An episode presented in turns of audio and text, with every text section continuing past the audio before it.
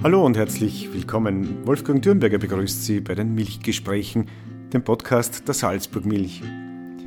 Welche Aufgaben hat ein Nachhaltigkeitsbeauftragter und wie ökologisch ist die Produktion von Milch auf den Bauernhöfen und die Herstellung von Milchprodukten in einer Molkerei? Fragen, über die wir mit Matthias Kreisberger von der Salzburg Milch heute reden werden.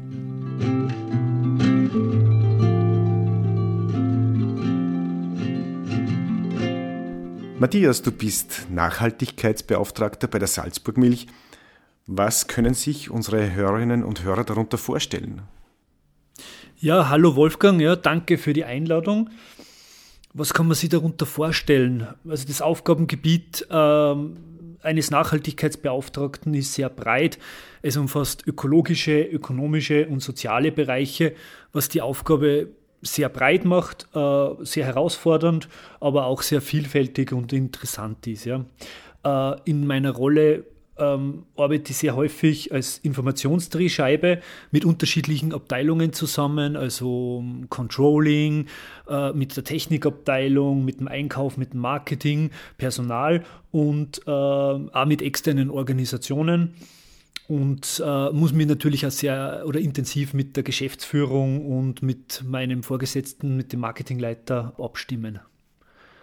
Gibt es ein konkretes Beispiel, woran du gerade arbeitest, damit wir uns vielleicht ein bisschen was darunter vorstellen können? Die letzten Monate habe ich hauptsächlich äh, einmal eine umfassende Ist-Analyse gemacht. Wo steht das Unternehmen gerade? Wie ist der aktuelle Stand? Welche Aktivitäten sind bisher bereits umgesetzt worden im Unternehmen? Wir haben einfach Bereiche definiert ähm, oder ausfindig gemacht, wo noch viel Potenzial schlummert, also im Bereich betriebliches Mobilitätsmanagement oder im Bereich Abfall- und Ressourcenmanagement, zum Beispiel ganz konkret im Bereich Energieeffizienz, erneuerbare Energien und haben halt dann einfach Maßnahmen, Vorschläge, Ideen definiert, die wir in der nächsten Zeit umsetzen wollen. Ja. Und aktuell arbeiten wir gerade die Umwelt- und Nachhaltigkeitsstrategie aus, wo die Ergebnisse dieser Analysen einfließen.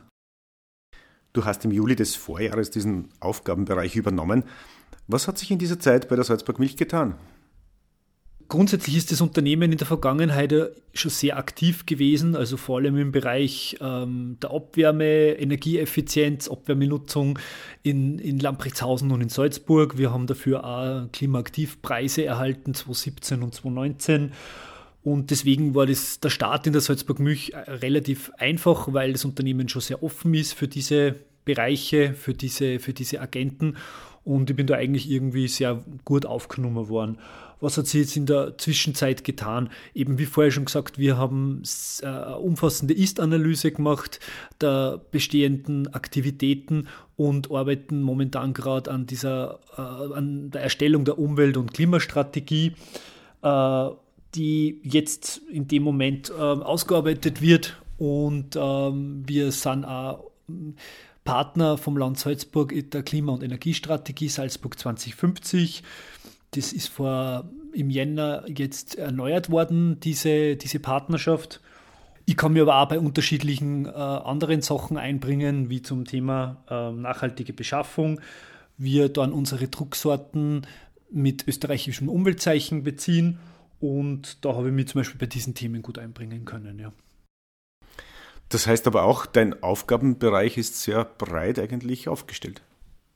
Absolut, ja. Also es sind nicht nur ökologische Themen, sondern äh, es sind auch Personalthemen dabei, ähm, soziale Themen, äh, ökonomische Themen, was das Ganze eben wirklich sehr breit macht ja, und herausfordernd, aber total vielfältig und das taugt mir eh. Gehen wir vielleicht ein bisschen über den Bereich der Molkerei und der Milchverarbeitung hinaus. Du bist in einem landwirtschaftlichen Umfeld aufgewachsen und hast auf der Uni Bodenkultur in Wien studiert. Wie passt aus deiner Sicht Landwirtschaft und Nachhaltigkeit zusammen? Meiner Meinung nach spielt die Landwirtschaft bei der Erreichung der Ziele für nachhaltige Entwicklung, also bei den Sustainable Development Goals, eine wesentliche Rolle. Ich nenne da jetzt einfach nur einige, keine Armut, äh, kein Hunger, Leben am Land, Maßnahmen zum Klimaschutz. Und da braucht es die Landwirtschaft definitiv dafür, dass wir diese Ziele erreichen können. Wenn man sich andere ökologische Themen anschaut, wie Treibhausgase, dann hat die Landwirtschaft sicher in den letzten Jahren schon sehr viel geleistet. Also wenn man sich nur anschaut, zwischen 1990 und 2019 hat die Landwirtschaft die Treibhausgasemissionen um rund 15 Prozent gesenkt. Ähm, wenn man sich die Treibhausgasemissionen der EU-Milcherzeugung anschaut, auf den ähm, Liter Milch gerechnet, dann steht Österreich da im europäischen Spitzenfeld, also ganz vorne. Die, die Salzburger oder die österreichische Landwirtschaft ähm, wirtschaftet sehr nachhaltig, kann man schon sagen, auf jeden Fall. Aber ich glaube, wir sollten uns nicht nur die ökologischen, auf die ökologische Dimension fokussieren, sondern uns halt einfach auch andere Sachen anschauen. Ähm, Gerade wenn es um das Thema Ernährungssouveränität geht, ähm, leistet die Landwirtschaft einen wesentlichen Beitrag. Das hat man gerade jetzt in Covid-Zeiten gesehen, wie systemrelevant die Landwirtschaft ist und ähm, wenn Lieferketten zusammenbrechen, dass, dass das wesentlich ist, dass man einfach eine, eine heimische Landwirtschaft regional hat. Der Begriff Nachhaltigkeit geht ja damit eigentlich weit über den Begriff der Ökologie hinaus. Wie, wie definierst du eigentlich den Begriff Nachhaltigkeit? Per Definition hat ja Nachhaltigkeit drei Dimensionen, ökologische, soziale und wirtschaftliche Dimensionen. Das macht das ganze Themenfeld sehr breit und oft wird halt wirklich nur auf ökologische Themen fokussiert und auf die anderen Dimensionen oder die anderen Aspekte einfach vergessen. Ja. Der Begriff Nachhaltigkeit wird zum Teil auch sehr inflationär verwendet. Was würdest du sagen, können die Menschen mit diesem Begriff eigentlich konkret etwas anfangen? Ähm, ich glaube, dass die viele Menschen mit dem, mit dem Begriff Nachhaltigkeit eher ökologische Themen verknüpfen.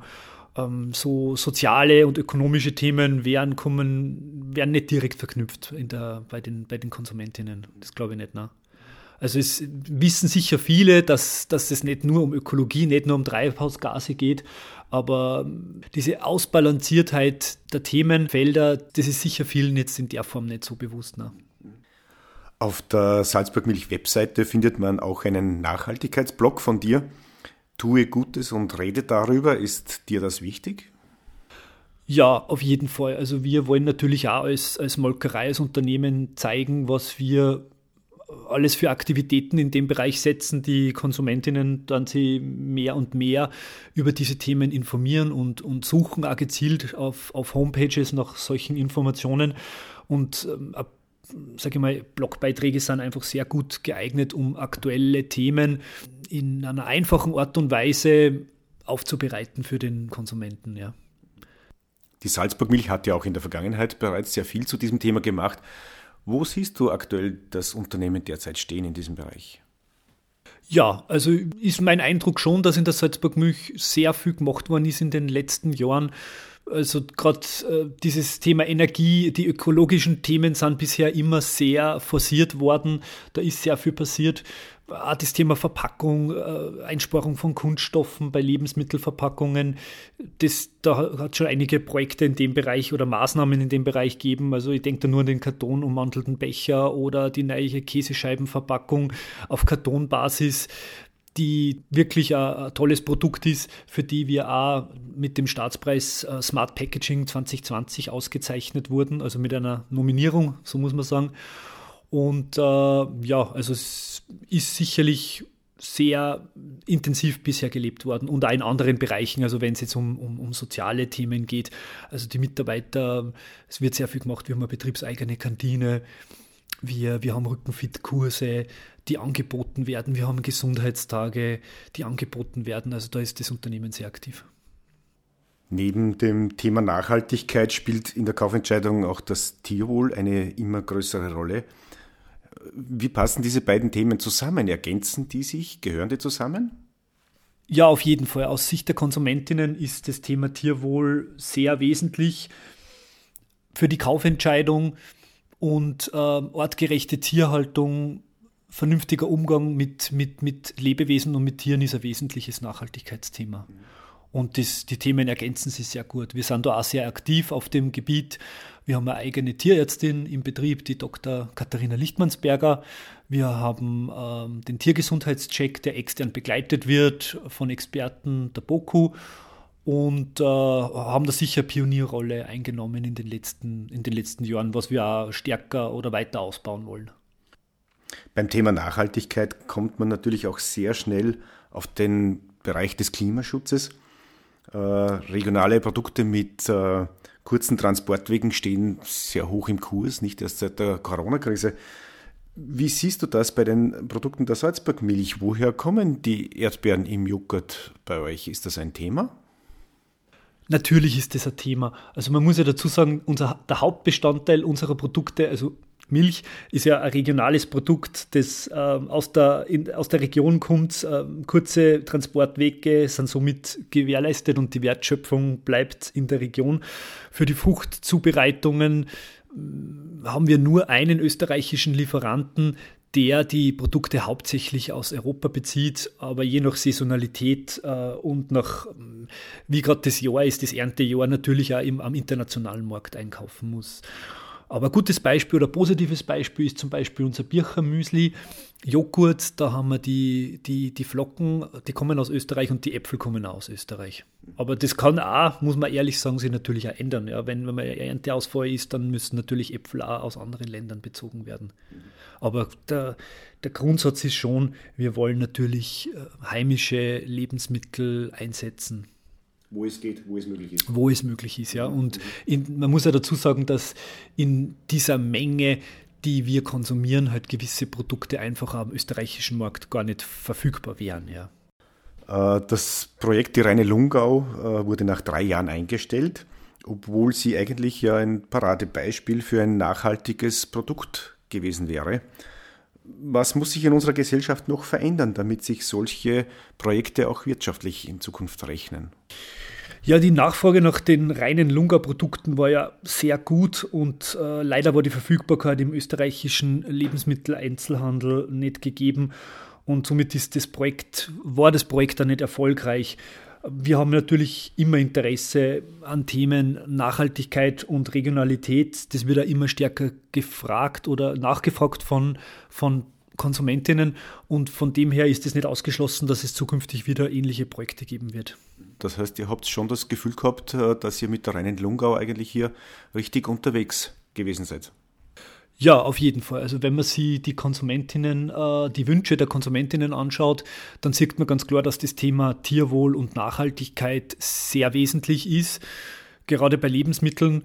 Und deswegen wird, wird das auch bei der Salzburg Milch sehr forciert oder diese Themen werden sehr forciert. Sind die Konsumenten aber auch bereit, höhere Produktpreise dafür in Kauf zu nehmen? Ich denke schon, dass das so sein wird, dass zukünftig die Leute mehr bereit sind oder bereit sind, mehr Geld für, für vernünftig, nachhaltig hergestellte Lebensmittel auszugeben. Das, das würde vielen der Landwirtschaft helfen und das würde natürlich jetzt äh, Betrieben wie der Salzburg Milch helfen. Ja. Nachhaltigkeit wird natürlich nicht nur bei der Verarbeitung der Milch gefordert, sondern auch bei der Milchproduktion auf den Bauernhöfen. Wie nachhaltig ist Salzburgs Landwirtschaft und wie unterstützt die Salzburg Milch ihre Bäuerinnen und Bauern dabei? Ja, ich denke, dass die Salzburger Landwirtschaft sehr nachhaltig wirtschaftet. Wenn man sich anschaut, wir sind beim Thema Bio in äh, Österreich und auch europaweit beim Flächenanteil und bei der Anzahl der Betriebe Spitzenreiter. Die Salzburg Milch ist ja in Österreich einer der größten Bio- und Heumilchverarbeiter und wir motivieren unsere äh, Bäuerinnen aktiv zum Umstieg. Ähm, für das langfristige nachhaltige Fortbestehen der Landwirte ist es natürlich auch wesentlich, wenn wir einen attraktiven Milchpreis äh, bieten können. Das können wir natürlich auch durch die Vielfalt unserer Milchsorten erreichen. Also wir sind eine Spezialmilchmanufaktur und können so auch wirklich jetzt ähm, den Landwirten einfach ähm, ökonomisches Auskommen ermöglichen. Ja. Also das ist sicher was, was wir für unsere, ein positiver Effekt, was wir für unsere Landwirte tun. Wir haben zum Beispiel auch drei eigene Hofberater, die den Landwirten zur Verfügung stehen und äh, wo sie die auch immer hinwenden können. Das heißt aber auch hier geht der Begriff Nachhaltigkeit weit über den ökologischen Bereich hinaus. Und es geht auch darum, die Struktur zu erhalten, die bäuerlichen Familienbetriebe zu erhalten und hier einen Milcherzeugerpreis zu bezahlen, äh, der ein weiteres Wirtschaften möglich macht.